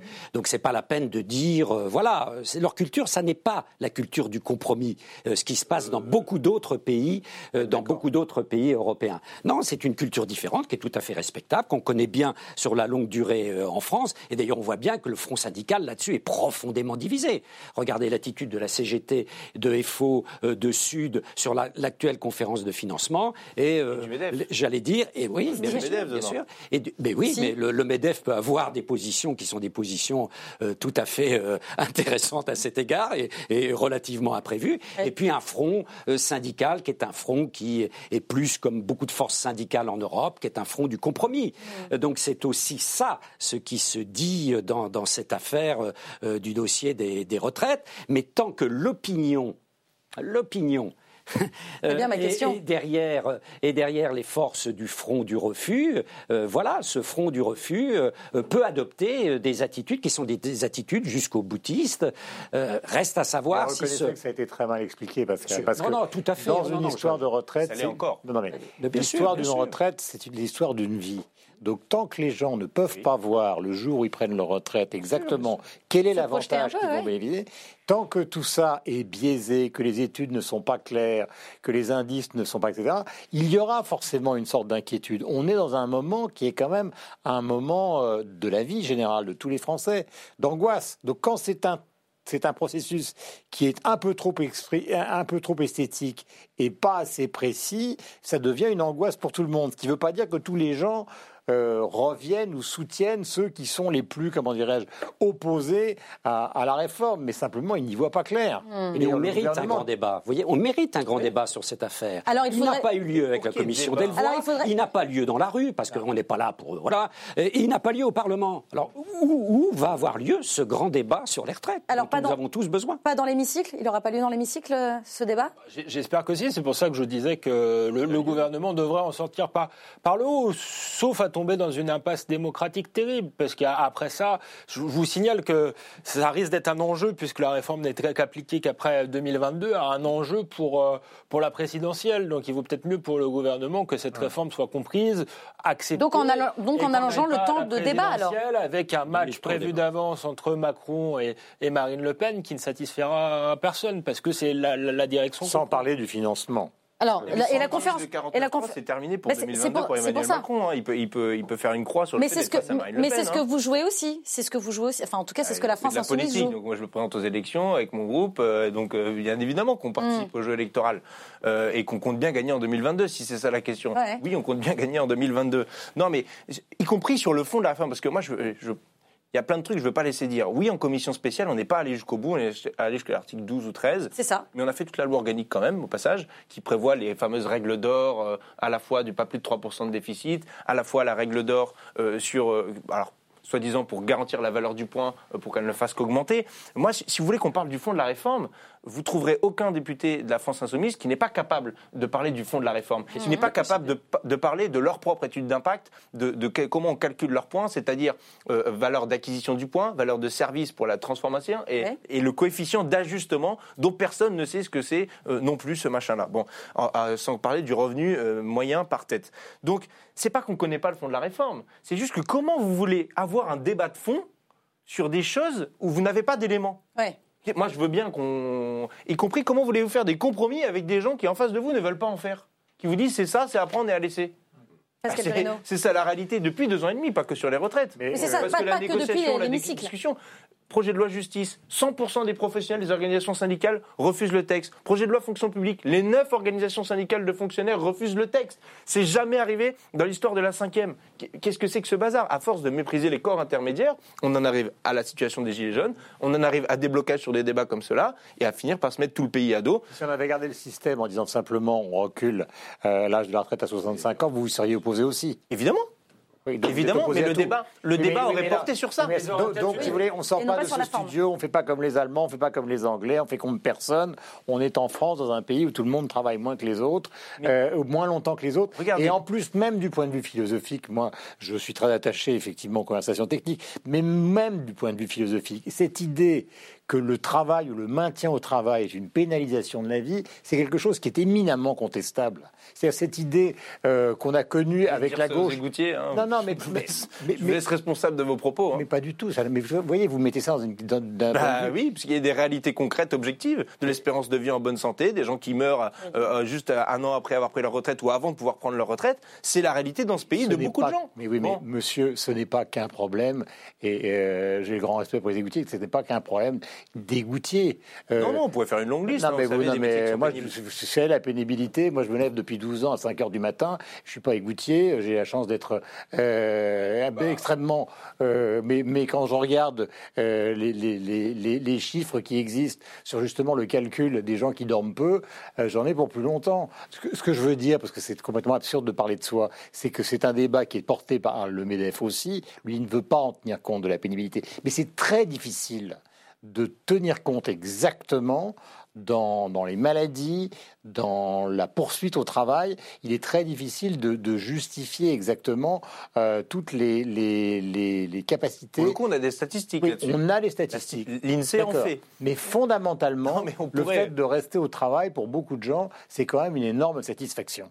Bah, il y a aussi une question de, choix. Je crois que nous, les journalistes, qui faisons un, métier plutôt agréable, et il y a beaucoup de journalistes qui tiennent, qui ont du mal à, raccrocher. On peut pas difficilement donner des leçons à l'ensemble, à, l'ensemble des Français. Mais ce que vous posez, c'est la question du sens, du sens du plutôt que j'aurais dû dire boulanger. Euh, euh, mais euh, boulanger, profession indépendante, certains veulent travailler plus longtemps, d'autres sont, sont, fatigués et veulent, et veulent, et veulent arrêter. Mais je crois que ce que vous souleviez était intéressant, c'est la question du, sens profond euh, de cette réforme. Pourquoi euh, faire cette réforme? Et on en est resté effectivement à des considérations techniques. Alors au départ, on a, nous a vendu l'universalité, on a vu ensuite que c'était plus tout à fait le, Personne parle, euh, le, cas, et on n'a pas aussi parlé d'enjeux profonds, c'est-à-dire c'est que c'est la question de, du, plein emploi aussi. On a l'impression que le, gouvernement se résout, les gouvernements successifs, hein, pas celui-ci particulièrement, se acceptent finalement qu'on va avoir un chômage structurel entre 8 et 10% et qu'on ne va pas remettre les gens à l'emploi. Il y a la question de la démographie euh, aussi, puisque c'est quand même le principal problème. Est-ce qu'on continue à vivre dans une société qui fait de, moins en moins d'enfants? Donc il y avait euh, effectivement euh, un enjeu de sens derrière cette réforme, parce que vous l'avez dit, la retraite, c'est le, résultat d'une vie. Et pour ça, le, le gouvernement a été extrêmement maladroit, comme souvent, parfaitement technocratique, et n'a pas su faire de la politique finalement et, euh, mettre le sens euh, dans cette question-là et donner un, véritable horizon de progrès parce qu'il se programme, il se programme progressiste. Voilà, j'arrête. Vraiment d'un mot. Simplement, c'est pas les seuls. La droite euh, avait pas fait mieux avant. En tout cas, nous sur LCP, on va continuer évidemment de, de suivre l'intégralité des débats, peu importe le temps qu'ils dureront. je vous propose maintenant de passer à une autre actualité. Un attentat raciste a fait 9 morts et 5 blessés mercredi euh, en Allemagne. La chancelière a pris la parole hier avec une très vive émotion. On écoute Angela Merkel. Tout est mis en œuvre pour éclaircir dans les moindres détails les raisons de ce terrible meurtre. Mais de nombreux éléments indiquent que l'auteur a agi pour des motifs d'extrême droite, racistes, de haine envers des personnes ayant une origine différente, une croyance différente, une apparence différente. Alors le, terroriste a été retrouvé mort. Il avait publié un manifeste d'extrême droite où il parlait de la pureté de la race allemande. Je rappelle qu'en juin dernier, à Walter Lübcke, un élu proche de la chancelière et pro-migrant, a été assassiné par un néo-nazi. Est-ce que, Pascal Perrineau, on assiste là à la résurgence du terrorisme d'extrême droite en Allemagne? Oui, et cette résurgence d'ailleurs ne date pas euh, d'aujourd'hui. Ça fait maintenant euh, plusieurs années. Euh, que l'extrême droite est une extrême droite extrêmement violente. Hum. On a vu la résurgence de l'extrême droite parlementaire, ce qui est une avec radicale avec l'AFD. Euh, mais il y a toujours eu en Allemagne des groupes néo-nazis, fascistes, euh, qui ont été présents et, qui ont préparé des attentats. Assez souvent, la police a réussi à, déminer, comme elle, elle, vient de le faire d'ailleurs la semaine dernière, en arrêtant dans différentes villes d'Allemagne 12 activistes qui s'apprêtaient à faire des attentats contre des mosquées. Euh, là, elle n'a pas pu empêcher euh, cet attentat parce qu'il s'agit apparemment de ce qu'on appelle plutôt un loup solitaire. En plus de ça, quelqu'un qui n'a pas l'air d'avoir absolument euh, une santé mentale, le moins qu'on puisse dire, équilibrée. Hein. D'ailleurs, le, ton même, d'après ce que l'on sait, de ce manifeste de 24 pages, les arguments utilisés montrent un, un esprit qui est un esprit extrêmement confus et surtout très marqué par la paranoïa. Euh, cependant, on voit bien, et la chancelière a eu raison d'insister sur ce poison du racisme, euh, comment le racisme, la xénophobie, euh, véhiculée par de multiples forces, parfois qui ont des façades extrêmement respectables, est un poison lent est un poison lent qui s'instille euh, dans la société allemande comme d'autres sociétés. Et tout d'un coup, euh, ce poison lent peut déboucher sur des passages à l'acte, euh, parfois chez des personnes fragiles, parfois chez des personnes exaltées, sur des passages à l'acte. Et on assiste de plus en plus à des passages à l'acte en Allemagne, aux États-Unis, au Canada. On le voit, maintenant nos démocraties sont en effet sous la menace de ce type de terrorisme, qui est un terrorisme qui a une stratégie tout de même. La stratégie, c'est de créer les conditions, quand vous regardez les plus théoriciens d'entre eux, les conditions d'une véritable guerre civile. C'est ça. C'est aussi le, constat que vous faites, c'est-à-dire qu'on peut parler du cas euh, allemand comme d'autres cas aussi. Euh, du reste de l'Europe, mais aussi euh, du monde entier Euh, Peut-être euh, il se revendiquait notamment d'un d'un complotisme à l'américaine. Donc il y a- moi, moi je crois qu'il faut quand même séparer euh, les cas. Je pense qu'on n'est pas du tout, on n'en est pas du tout là. Euh, en France, il y a 24 000 personnes euh, fichées en Allemagne d'ultra droite, dont 12 000 euh, violents. Il n'y a, il y a- il y a pas 700, ça, ouais. il y a pas ça, euh, euh, il y a pas ça en France. Du reste, ça avait largement. On parlait de l'AFD. Est-ce que, ça ressemble aussi à Vox en Espagne? Est-ce que ça ressemble au mouvement de euh, Salvini en Italie tout, euh, pas Ah, du voilà. tout. Je pense qu'il ne faut pas faire euh, cet amalgame-là. Ça a précédé euh, la montée de, de l'AFD. Euh, 1900 20 septembre 90, euh, fête de la bière euh, à Munich, 12 morts euh, par un terroriste d'extrême droite. Euh, je crois qu'il était antisémite pour le coup. Pas, en- pas, en- pas anti-musulman, mais on voit bien que c'est quelque chose de, de très installé au cœur d'une société allemande euh, qui n'a pas réglé euh, tous ces problèmes euh, historiques. Il n'y a pas de néo-nazis en France. C'est lié à une spécificité, euh, spécificité historique allemande. allemande, à une vision de la nation allemande qui n'est pas du tout la vision euh, française. Ça date depuis la, la- la- la controverse de- d'Ernest Renan. Euh, ça, pour, pour les Français, c'est à la fois un héritage et une volonté de vivre ensemble. Pour les Allemands, il y a une notion de sang, d'ethnie. Et, et donc, ça ne crée pas le- la même histoire. Donc, je je ne pense pas qu'on peut relier, euh, euh, relier ça à la, montée des populistes. Par contre, ce qui est intéressant, c'est que c'est vrai qu'on a un double problème avec l'Allemagne. On a une Angela Merkel qui, de manière inconséquente, a ouvert les frontières, et a quand même créé des tensions euh, communautaires dans toute l'Europe, et en même temps avait ce problème-là très profond dans la société allemande qu'elle n'était pas capable, sans doute, de gérer. Donc elle a rouvert une boîte de, Pandore et elle porte une responsabilité historique très grave. C'est la responsabilité d'Angela Merkel, Hugo Bernal non, non, bah, non, enfin, en tout cas pas le lien qui est fait, ouvrir les frontières, immigration, communautarisme, donc problème communautaire, donc terrorisme, etc. Enfin, il y a des, périodes de l'histoire où on n'a pas ouvert les frontières, il y a des tas de terrorisme politique. Euh, d'ailleurs, ça peut être du, terrorisme nationaliste, et la France n'a pas du tout été exemple, ou régionaliste. Euh, je, vous, renvoie quand même à des périodes pas si lointaines que ça euh, de notre histoire. Et je pense que vous minimisez quand même la problématique de l'extrême droite, y compris en France, et l'extrême droite violente. Euh, je vous rappelle qu'on a fait une commission d'enquête, mon groupe parlementaire l'année dernière, euh, sur les groupuscules d'extrême droite en France. Il y a Contre le lesquels- fait de parler des groupuscules d'extrême gauche, parce que euh, en France, la violence en ce moment, c'est quand même plutôt la, la, la gauche radicale. hein. Je, ça Bah, n'excuse pas la, la- la violence de l'extrême droite, mais j'ai trouvé ça curieux. gauche devant Et la- vous la l'avez fait avec. Magid Elguerat, exemple. quand même, dé- député, ex-député LREM, qui avait défoncé un collègue à coup de casque. Donc je- cette commission parlementaire, vous faites bien d'en parler, c'était une vaste mascarade. Mais je... Alors, Parenthèse à part. D'accord. Donc c'était une vaste comme mascarade quand YouTube, euh, Twitter et Facebook, leurs représentants français, sont venus euh, pour prendre la liste des euh, sites internet ou de leurs chaînes respectives ou de leurs pages respectives qui euh, proféraient des, des, des, des messages de haine euh, anti, antisémites, anti-musulmans, enfin racistes au sens large. Euh, je pense pas qu'ils aient été fermés juste par, pour le plaisir ou parce que ça n'existait pas. Alors, au-delà- plus ces pages rouvrent assez facilement et les algorithmes. au-delà au-delà de votre commission, au-delà de cette commission, Bah, euh, Hugo ne conteste. À Bayonne, il s'est rien passé à Bayonne. Il n'y a pas un type qui a débarqué avec son fusil pour tirer sur des gens qui sortaient de la Ah oui, mosquée. on n'est pas- Non, on n'a c'est- pas c'est- 12 000 ça-. Nous, nous, on est pur et parfait, ce n'est qu'un problème allemand. Non, je ne crois pas. Et d'ailleurs, il y a un problème dans nos services de renseignement, c'est qu'on a voulu confessionnaliser nos notre renseignement dans ce pays, euh, et que c'est une grave erreur. C'est une grave erreur. La force des services, des services de renseignement français, notamment en matière de lutte antiterroriste, euh, c'est euh, de- de- de- d'être, d'avoir un regard laïque sur ce qui se passe. Ça ne veut pas dire un regard angélique. C'est-à-dire qu'on est capable de faire de l'infiltra- de l'infiltration dans les différents réseaux en, en question. Et oui, ça pose la question euh, quand on voit comment euh, le, le- le gouvernement est en train de confessionnaliser euh, tout ce, ce volet-là à l'anglo-saxonne. Ce n'est pas notre culture. Pour pas traiter les, ça les ça- problèmes de la même manière, c'est ça? Et oui, on peut pas, on peut pas. Enfin, je veux dire, à un moment donné, en plus, on a basculé. Ça, non, mais le, le On a, risque on en a France, basculé dans du contre-terrorisme, qui est En, autre, euh, France, vous autre reconnaîtriez, vous, vous accusez le gouvernement de confessionnaliser ce, Oui.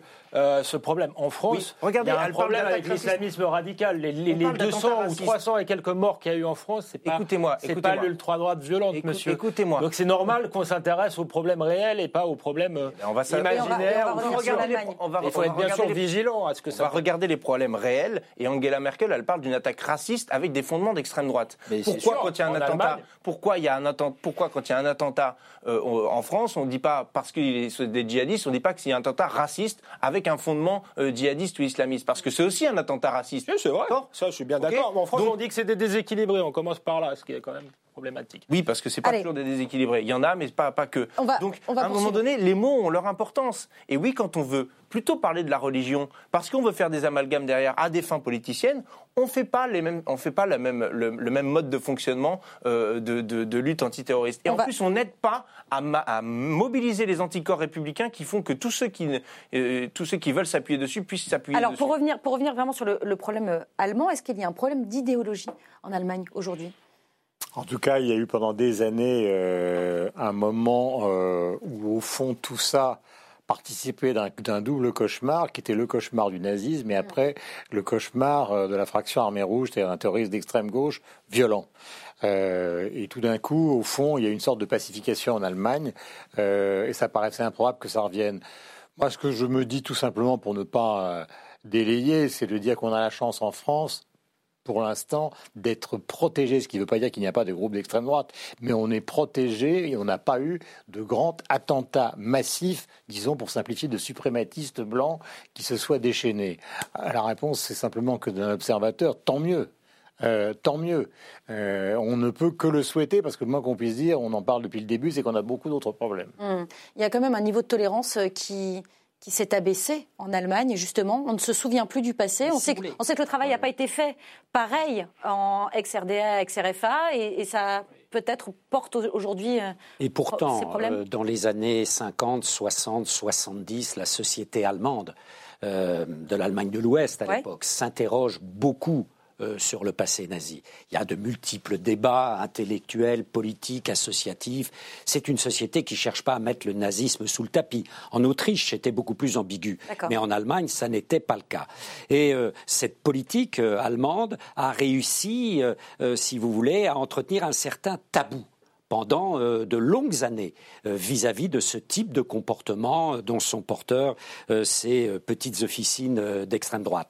Et puis là, maintenant, je crois que on change de, de génération. Le, le changement générationnel fait que les souvenirs de la Seconde Guerre mondiale, des horreurs du nazisme, s'éloignent de plus en plus et ce qui paraissait être tabou encore dans les années 80 n'est n'est plus. plus tabou pour une partie euh, de citoyens allemands aujourd'hui. Il y, a, y quand même, il y a quand même deux problèmes, parce qu'il y a des citoyens énervés qui sont contre euh, l'immigration. On va, on va le dire comme ça, mais c'est quand même pas. On peut pas faire l'amalgame entre ces gens-là.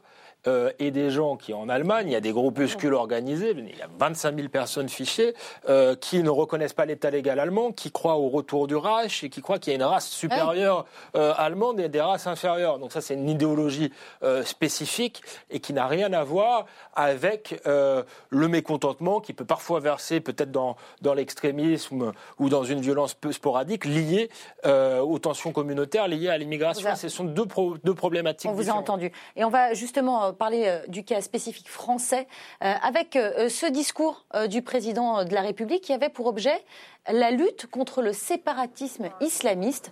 Des mots prononcés mardi à Mulhouse. On écoute Emmanuel Macron. Notre ennemi est à ce titre le séparatisme, c'est-à-dire ce phénomène que nous observons depuis des décennies, qui est une volonté de quitter la République, de ne plus en respecter les règles, d'un mouvement de repli qui, en raison de croyances et d'appartenance, vise à sortir du champ républicain.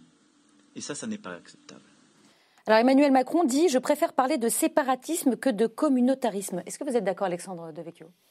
Bon, le, bon choix des mots? Les débats sémantiques, pardonnez-moi, mais euh, m'embêtent pour euh, parler euh, poliment. Je crois Ouais. qu'il y, a- il y a- il y a une réalité que tout le monde ressent et euh, ça sert à rien Mais de en quoi ça vous embête? sur ces, sur, sur ces mots parce que je pense qu'il faut nommer les, les choses. donc, donc il ne le fait pas? En creux, si, c'est ce que je on peut, on peut, moi, séparatisme islamiste, ça me- ça- ça- je trouve que ça le fait. Alors, euh, c'est sans doute une tactique pour euh, éviter le mot communautarisme, mais dans séparatisme islamiste, il y a islamiste, donc euh, finalement, peut-être qu'il va, il va plus loin, qu'il nomme les choses. Ensuite, il faut, je crois, euh, agir euh, concrètement euh, sur ces territoires perdus de, de la République, et c'est ce qu'on attend de lui avec des mesures beaucoup plus alors, fortes. alors que ce qu'il justement, fait là. on, va les, on va les décliner. Quatre lignes de force hein, décrites euh, euh, par Emmanuel Macron reprendre le contrôle sur les influences étrangères, favoriser une meilleure organisation du culte musulman en France, lutter contre toutes les manifestations de repli communautariste et partout ramener la République là où elle a un peu démissionné. Je, je le cite. Euh, ce sont des, des mesurettes ou vous voyez là, Guillaume Durand, un vrai grand plan? Euh, J'ai l'impression que c'est un problème qui se pose depuis maintenant euh, plusieurs quinquennats et qui n'est toujours pas réglé. Et qui ne le sera pas là avec ce discours? Je n'en sais rien parce que c'est une question d'acte, c'est pas une question de mots. Euh, J'ai lu, il se trouve, le livre de François Pupponi, l'ancien maire de Sarcelles, qui expliquait bien qu'un jour, en 2014, il a découvert qu'à l'occasion d'une manifestation pro-palestinienne, dans une ville où vous avez, par exemple, l'attaquant d'AS Monaco et de l'équipe de France, Ben Yedder, qui a très bien réussi, ou Mohamed Dia, qui euh, donc euh, sont tous musulmans et a monté euh, une industrie qui a très bien réussi dans le domaine de- du sportswear. Il y a des gens qui sortent justement de même milieu et qui s'intègrent. Qu'il ne s'agit pas simplement de devenir des stars, mais qui s'intègrent et qui vivent très bien à Sarcelles, et une minorité qu'il a chiffrée à peu près à 1000 personnes euh, sur une ville qui fait plusieurs dizaines de milliers d'habitants, et qui sont en rupture de bande. Donc c'est à l'égard de cela qu'il faut prendre des mesures, que les mots soient prononcés, comme le dit euh, euh, Alexandre, ça me paraît une bonne chose. Mais maintenant, effectivement, il faut fermer euh, les mosquées où les prêches euh, sont des prêches qui sont directement adressées contre l'État en France et la façon dont on fonctionne. Il faut régler la, la question du financement. Enfin, J'ai l'impression d'avoir entendu ça 15 fois, moi. Mm. Et euh, puisque même par exemple Cazeneuve, pour ne pas remonter, a dit on a fermé euh, des mosquées, euh, on a sorti des imams. enfin, à partir du moment où il y aura toujours des financements étrangers en France, ça deviendra extrêmement compliqué. Et je crois que c'est aux musulmans eux-mêmes de, de, S'organiser. de, de- de régler ce problème-là. Et ça fait partie du problème là aussi depuis très très longtemps. C'est qu'on n'arrive pas euh, à obtenir d'une communauté religieuse ô combien respectable qu'elle s'organise de telle manière qu'il n'y ait plus de doute. Hmm. Euh, comment vous l'avez écouté, entendu, reçu euh, ce discours, Hugo Bernal, ici? Je sais pas, je pensais qu'on avait un, un discours sur la laïcité. Ouais, et- Il vous a manqué ce mot de laïcité? De quoi on parle en fait. Et même au milieu du discours il dit je voudrais pas qu'on ait l'impression que je m'adresse qu'à que, que ça concerne que l'islam ou l'islamisme. Ouais. Euh, sauf qu'il parle de ça euh, 75% de- du temps de son discours. Non je vous, je vous dis juste comment je le ressens. Euh, le timing politique et le fond qui est choisi a deux objectifs. Premièrement parler d'autre chose que les retraites hein, euh, faut quand même le dire à un moment donné de ce débat. Et je vais, ça va pas m'empêcher de parler du fond euh, tout de suite après. Euh, et deuxièmement, euh, encore une fois, sanctuariser l'élec- l'électorat de droite euh, qui lui a permis de faire le score qu'il a fait aux élections européennes et dont il a besoin pour les élections municipales. C'est un discours prendre- politique d'avant les municipales, c'est ce que vous dites. raclée euh, totale dans tout le pays, vu la situation dans laquelle il se trouve. Oui, c'est d'abord et avant tout ça, parce que euh, effectivement, ce sont des actes qu'on attend euh, et des actes un peu concrets. Euh, moi, je pense que le meilleur euh, anticorps au séparatisme, communautarisme, que vous l'appelez comme vous voulez. Et puis en plus, le communautarisme, ça a été dit, des fois, c'est pas forcément un problème. Euh, euh, à partir du moment où ça respecte les lois de la République, les gens, Ouais. enfin bon, bref. Et donc c'est ça, c'est comment on fait respecter les lois de la République, premièrement, et comment on fait pour faire en sorte que les droits en République soient des vrais droits auxquels les gens ont accès. Euh, donc quand vous avez plus d'école publique dans un secteur, quand vous avez plus de bureau de poste, quand vous avez plus de commissariat de police, quand, etc., etc., bah oui, c'est un problème. Qu'est-ce qu'on a fait pour faire ça? Est-ce qu'on a rouvert des commissariats de police? Est-ce qu'on a rouvert des écoles? Est-ce qu'on a rouvert des hôpitaux ou des maternités? Est-ce qu'on a fait en sorte que euh, celui qui ne veut pas tomber dans les mains de celui qui voudrait le- le- aller dans son cerveau et lui dire que regarde la République, elle t'aime pas, elle est contre toi, quelle garantie on lui donne d'avoir concrètement l'impression de faire corps, de faire communauté nationale? Qu'est-ce qu'on lui donne comme garantie euh, de ça? Bah, Pas grand-chose. Et de moins en moins, en tout cas, vu le programme qui est appliqué depuis deux ans et demi. Donc moi, j'en ai marre qu'on se fiche de la gueule du monde, quoi, parce que c'est insupportable. Et en plus, on veut organiser une religion. Mais dupliquer ce discours euh, sur la religion catholique, vous auriez des cris dans tout le pays disant mais qu'est-ce qu'on est en train de stigmatiser les, les catholiques, etc. Je vais vous prendre un Ça- exemple. ça été- je vais vous prendre un exemple vous volontairement que provocateur. vous l'avez appris, ça a été le cas violemment au moment où justement ce problème a été réglé avec la loi de 1905. Il y a eu de véritables tensions dans le pays. Bah Donc oui, on oui. ne pourra pas à un moment euh, les, les éviter. Le problème, c'est effectivement la différence entre les mots et les actes. Non, mais et ça- attendez, et regardez. n'est pas lié et- simplement. et je vais vous provoquer, votre je vous je n'y arriverai pas. Mais ce Bah, n'est pas je vais simplement. peut-être y arriver quand même. Essayez quand même. Ce, pas- quand même. ce n'est pas simplement un problème électoral. Il y a Non, non, bien évidemment sûr. la politique, mais c'est un problème fondamental pour le pays. Voilà. C'est pas moi qui vais dire le contraire. Bah alors voilà. Euh, je vais Vous voyez absolument pas. Je suis un fervent défenseur de la laïcité, de la loi de 1905 dans son, dans son, dans son esprit et qui a déjà eu quelques entorses hein, depuis 1905 par ailleurs. Mais euh, imaginez que demain, on vienne à la télé vous expliquer qu'il y a un problème avec la religion catholique parce qu'il y a quand même beaucoup de procès où des prêtres s'en sont pris à des, enfants. D'accord? Et qu'on vous dit, ça serait bien que d'organiser la formation des prêtres demain pour en, en- en finir avec ce problème. Vous imaginez la bizarrerie que ça semblerait pour tout le monde? Et là, on est en train de faire la même chose. On est en train de le faire la même chose Je avec une religion. tous ces problèmes ont été la loi posés à la 1905 télévision, que ça pose un vrai Attendez, problème à tout le monde, hein. La loi de... oui, bien sûr que ça pose un problème, c'est un respect de la loi. C'est c'est ça qu'on- dont on est en train de parler. N'empêche que la loi de 1905, elle dit on ne reconnaît et ne salarie aucun culte. Sans parler du concordat d'Alsace-Moselle, hein, Hmm. qui a une autre problématique. Ne reconnaît aucun culte. Parce qu'une fois que vous mettez dans le le doigt dans l'engrenage, bah oui, vous n'en finissez Alors- plus de dire ce qui est bien c'est ça ça la complexité On va, entre on va les mots et les peu. actes. Euh, Pa- Pascal Perrineau, comment vous l'avez perçu, vous, euh, ce discours? Est-ce qu'il vous a rassuré Est-ce qu'il vous a déçu? Écoutez, il a, suscité chez moi des sentiments divers. Euh, D'abord, on sent bien chez le président une volonté de prendre le problème autrement qu'auparavant. Auparavant, c'est vrai qu'il y a eu, de la part de Nicolas Sarkozy, de la part de François Hollande, de la part de, nombreux présidents de la République, euh, des discours qui cherchaient à régler le problème de l'islam politique, parce que c'est ça dont il s'agit. C'est pas le problème de l'islam, c'est le problème de l'islam politique. Euh, qu'il s'agissait de le régler par le haut. Alors on se posait le, problème de créer un islam de France, de créer un, interlocuteur homogène, alors que l'islam est extrêmement diversifié euh, nationalement quant à ses rites. Euh, voilà, c'est un islam extrêmement divers. C'est un islam qui n'a pas d'institution représentative. Toutes les institutions représentatives représentent en fait des tendances au sein de l'islam. Elles ne représentent pas euh, l'islam, l'islam de France. Et là, on a un président qui tente à prend le problème, j'allais dire plutôt par le bas, de manière assez pragmatique, en proposant des choses euh, relativement euh, simples, la fin des imams étrangers. Alors il faudra savoir à, à quand. Hein, Ouais. voilà, euh, qui sont une partie tout de même des euh, La fin des imams presque détachés 2000, voilà, voilà des imams détachés pour hein, 2024. voilà, qui sont euh, euh, une partie importante, euh, en particulier dans certaines banlieues euh, des. euh, Mais c'est pas nouveau, imams. ça c'est quelque chose qui avait déjà été oui, mais proposé là, là, aussi. on va peut-être avoir des mesures qui interdisent maintenant, en effet, euh, les islams détachés, de taper euh, sur euh, le financement étranger. Et là, il était tout près d'une mosquée, en effet, euh, euh, à Mulhouse, qui est une mosquée euh, importante, construite avec des fonds du Qatar. Donc, à, à terme, si l'on en croit son discours, on verra quelles sont les mesures concrètes. Ça devrait être la fin de ce type euh, de, financement. Donc, d'une certaine manière, on se dit, ce problème, en effet, qu'on connaît depuis maintenant euh, 30 ans, j'allais dire 40 ans, ça fait 40 ans qu'on en parle, hein, euh, eh bien, il le prend euh, autrement, de manière un peu plus euh, pragmatique. Alors, sur cette question, euh, certes, il peut y avoir des, des- une volonté tactique, politique, mais je ne crois pas que la question de l'islam interpelle seulement l'électorat de droite. Quand vous regardez les enquêtes, l'électorat de gauche est très préoccupé, en particulier l'électorat de gauche laïque et même parfois laïcard, c'est ceux qui ont une conception de la laïcité extrêmement militante, est très interpellé par cette question euh, de l'islam.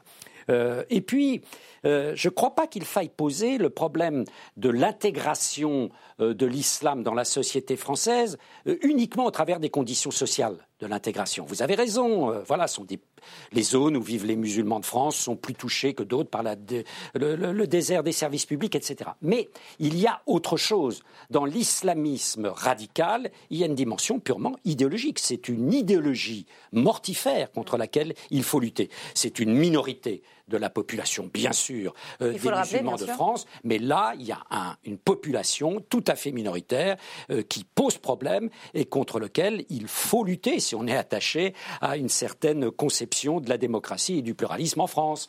Euh, alors, est-ce que...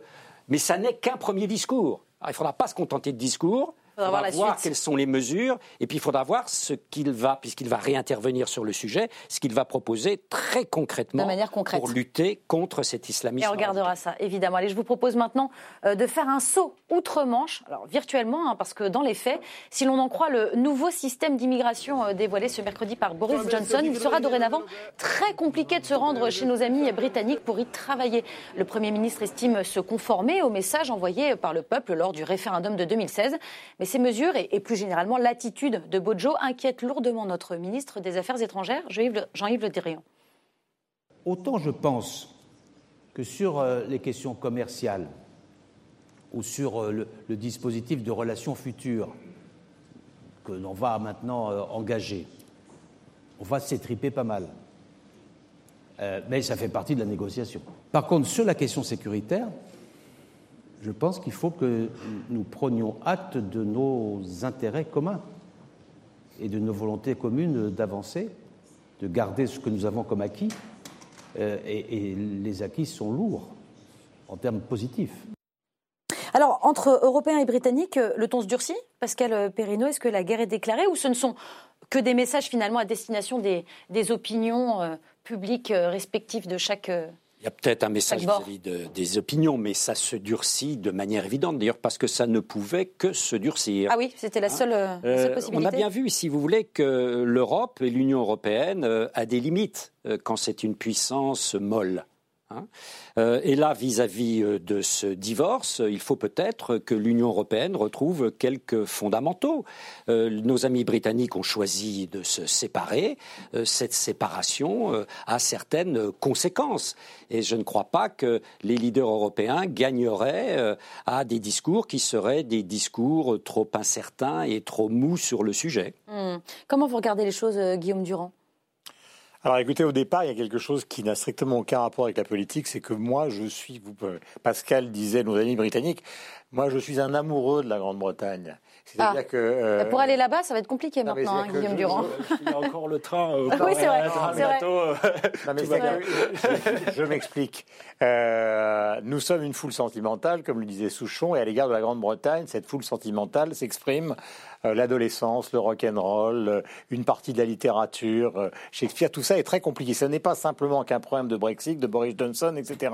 Donc ce qui est en jeu, je pense pour beaucoup de gens, c'est bien au-delà de la bataille évoquée par Le Drian, le rapport euh, qu'on aura avec euh, ce pays qui est quand même un peu un autre nous-mêmes, comme l'est l'Italie ou comme l'est euh, l'Allemagne des gueules. Ça, si ça se dégénère totalement dans une guerre frontale, ça va devenir très très problématique. Mais vous, le, mais vous le percevez presque? Vous Non, le craignez en tout cas? Mais parce que si vous voulez, il y aura toujours les Beatles, même si tout d'un coup les frontières sont fermées. C'est ça? Mais si vous voulez, en matière culturelle, en matière économique, les échanges avec des frontières fermées, ça devient très compliqué. Mm. Euh, les guerres commerciales à outrance, ça devient compliqué. Le Drian parle des problèmes de sécurité, ça devient aussi compliqué. Ce que je n'ai pas perçu, moi, c'est quels sont, parce que j'ai l'impression que Boris Johnson est un grand pragmatique, c'est exactement, c'est au fond quelles sont, en dehors de sa posture, il a réussi son coup, ses véritables intentions. Oui. Euh, on voit bien ce que nous, on ne peut pas accepter, mais on ne sait pas très bien ce que lui veut exactement. Mm. Est-ce qu'il veut faire, à côté de chez nous, une sorte de Singapour et donc paradis fiscal- de paradis fiscal. En disant, ben, si Marine Le Pen arrive au pouvoir en France, toutes les grandes entreprises françaises vont préférer partir à Londres, alors on fera de la défiscalisation. Pas déjà à Londres? Non, pas toujours. Ah, pardon, au Euh, Luxembourg essentiellement. oui, pardon. Excusez-moi. pas, pas, pas, pas Tant pour toujours. moi. C'est une question de contexte, si vous Hmm. voulez. Euh, euh, et et c'est là où les arrière-pensées sont, euh, à mon avis, beaucoup plus importantes que les mots qui ont été prononcés jusqu'à présent. Et ces arrière-pensées de Boris Johnson, on ne les connaît pas vraiment.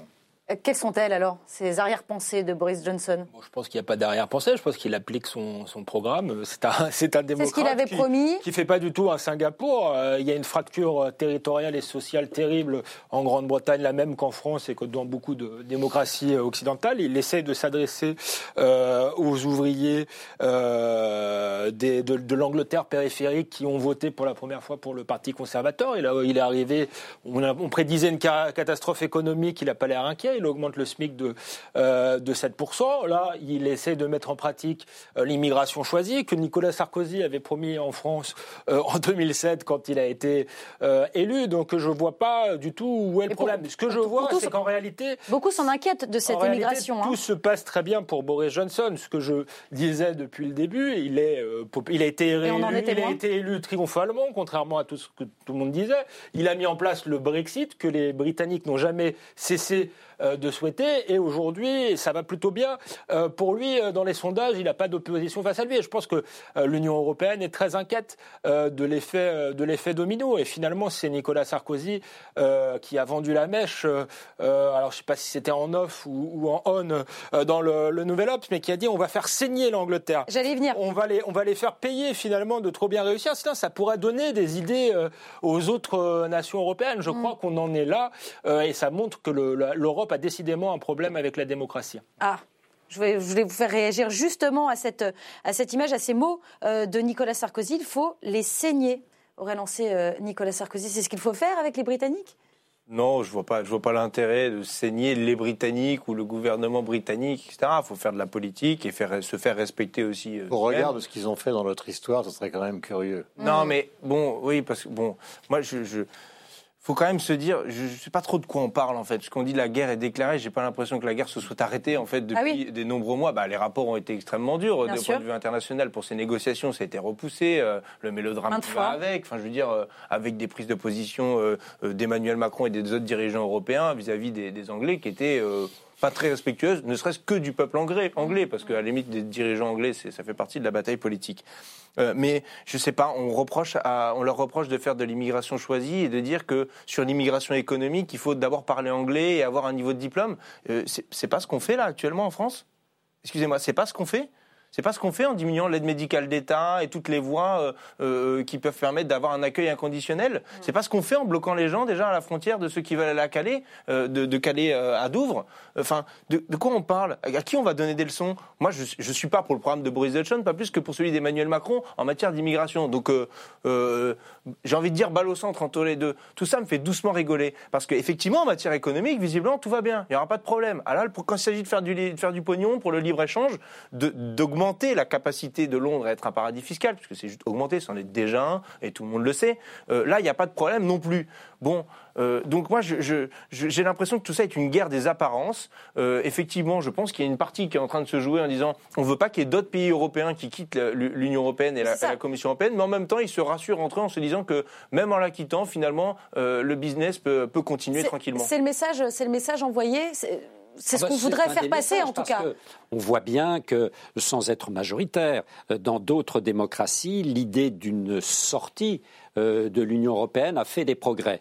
Quand vous regardez la France, ça reste une idée minoritaire et nettement minoritaire, hein, comme l'attachement à l'euro qui en France reste aujourd'hui très majoritaire. Donc il ne faut pas, euh, j'allais dire, prendre le cas britannique en disant voilà le cas britannique est l'avenir des pays européens. Mais il est vrai que euh, un euroscepticisme rampant ne cesse de progresser euh, dans les différents pays de l'Union européenne. Allez, j'ai- une, question, à- il nous reste quelques minutes d'émission, j'ai une question à vous poser. Est-ce que quelqu'un fait l'ENA sur ce plateau?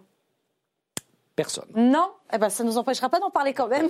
C'est l'IRA, c'est- voilà. Justement. Parce que je suis sûre que vous avez tous un avis, évidemment, sur la réforme de cette école de la haute fonction publique. Alors, vous le savez, hein, Frédéric Thierry a, a été mandaté euh, par le gouvernement pour tenter de formater, rénover, euh, adapter cette institution. Voici ces pistes euh, de réflexion.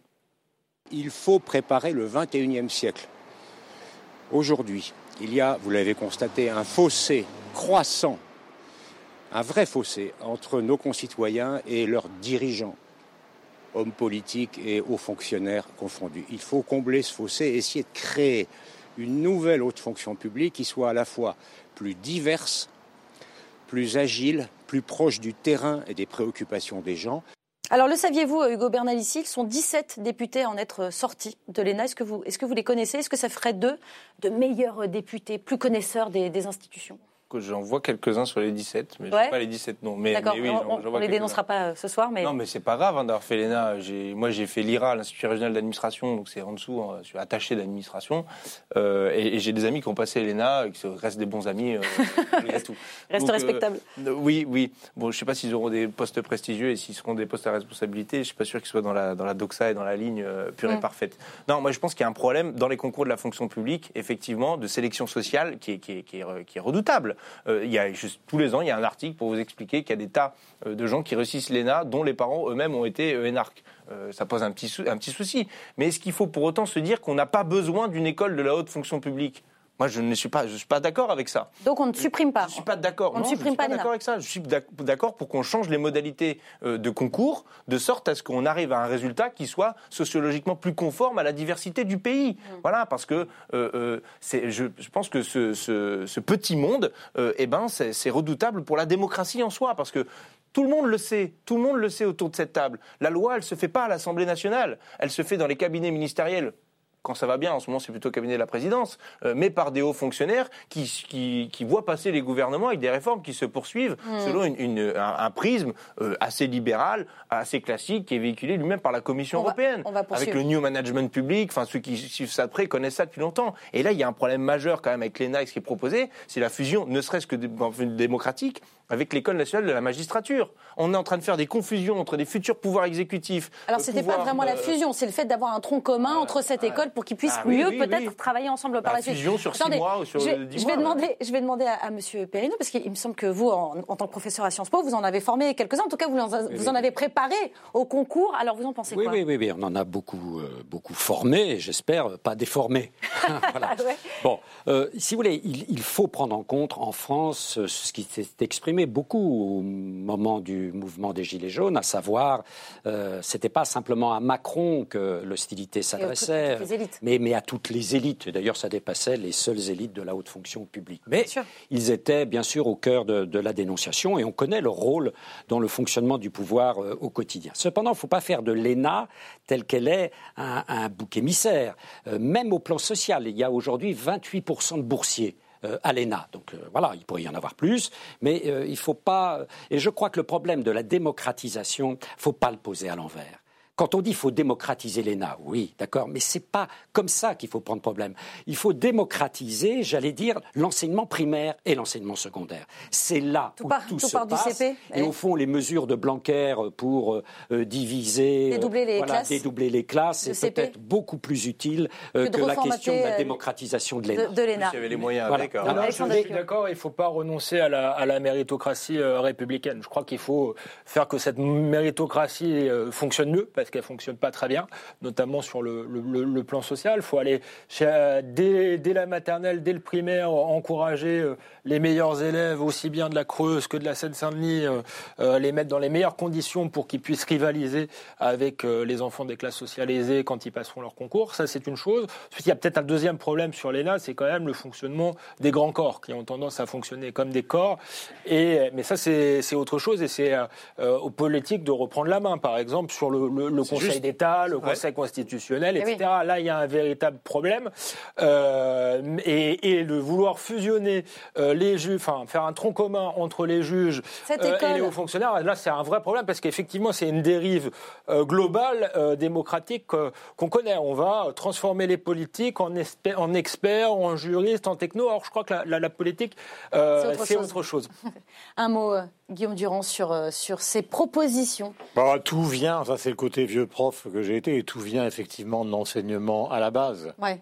Euh, après, essayer de corriger vers 20 ans euh, des choses qui ont été inégalitaires en- à 6 ou 7 ans, ça devient extrêmement, extrêmement euh, compliqué. C'est presque trop tard. Ah, euh, je dis pas que c'est presque trop tard parce qu'il faut jamais désespérer. Mais en tout cas, euh, ça devient compliqué. Après, euh, heureusement, nous n'avons pas le même système que justement chez nos voisins anglo-saxons, où là, vous avez des endettements considérables pour payer des études. C'est vrai. Euh, aux États-Unis, par exemple. ça- il y a une progression sur les dix dernières années qui est substantielle en France hein, sur l'endettement étudiant. hein. Oui. On commence Non mais attendez. C'est pas un truc euh, pas anecdotique. hein. Je voulais simplement vous donner un chiffre. Euh, des études supérieures aux États-Unis, c'est 200-300 000 dollars d'endettement. C'est pas les mêmes chiffres en France. En Angleterre, c'est Encore. 19 ou 20 000 etc., avec des modifications ou en tout cas des, des procédures de règlement. On n'en est pas encore là. La Et- séance et- est suspendue. Et, et donc, je pense mot. que la séance est suspendue, comme le mot vient d'être exprimé euh, vertement par les réalisateurs de cette émission. voilà, c'est ça. Merci. Évidemment, on n'a pas pu parler euh, ni euh, de Fessenheim, ni du PSG. C'est bien dommage, mais vous reviendrez euh, pour euh, nous en parler, évidemment. Merci infiniment à tous les quatre euh, d'avoir participé à, à cette belle émission qui est déjà disponible en replay euh, sur le site lcp.fr, mais aussi en podcast sur toutes les plateformes audio. On se retrouve vendredi prochain, évidemment. Mais d'ici là, n'oubliez pas que l'important n'est pas de convaincre, mais de donner à réfléchir. Allez, salut.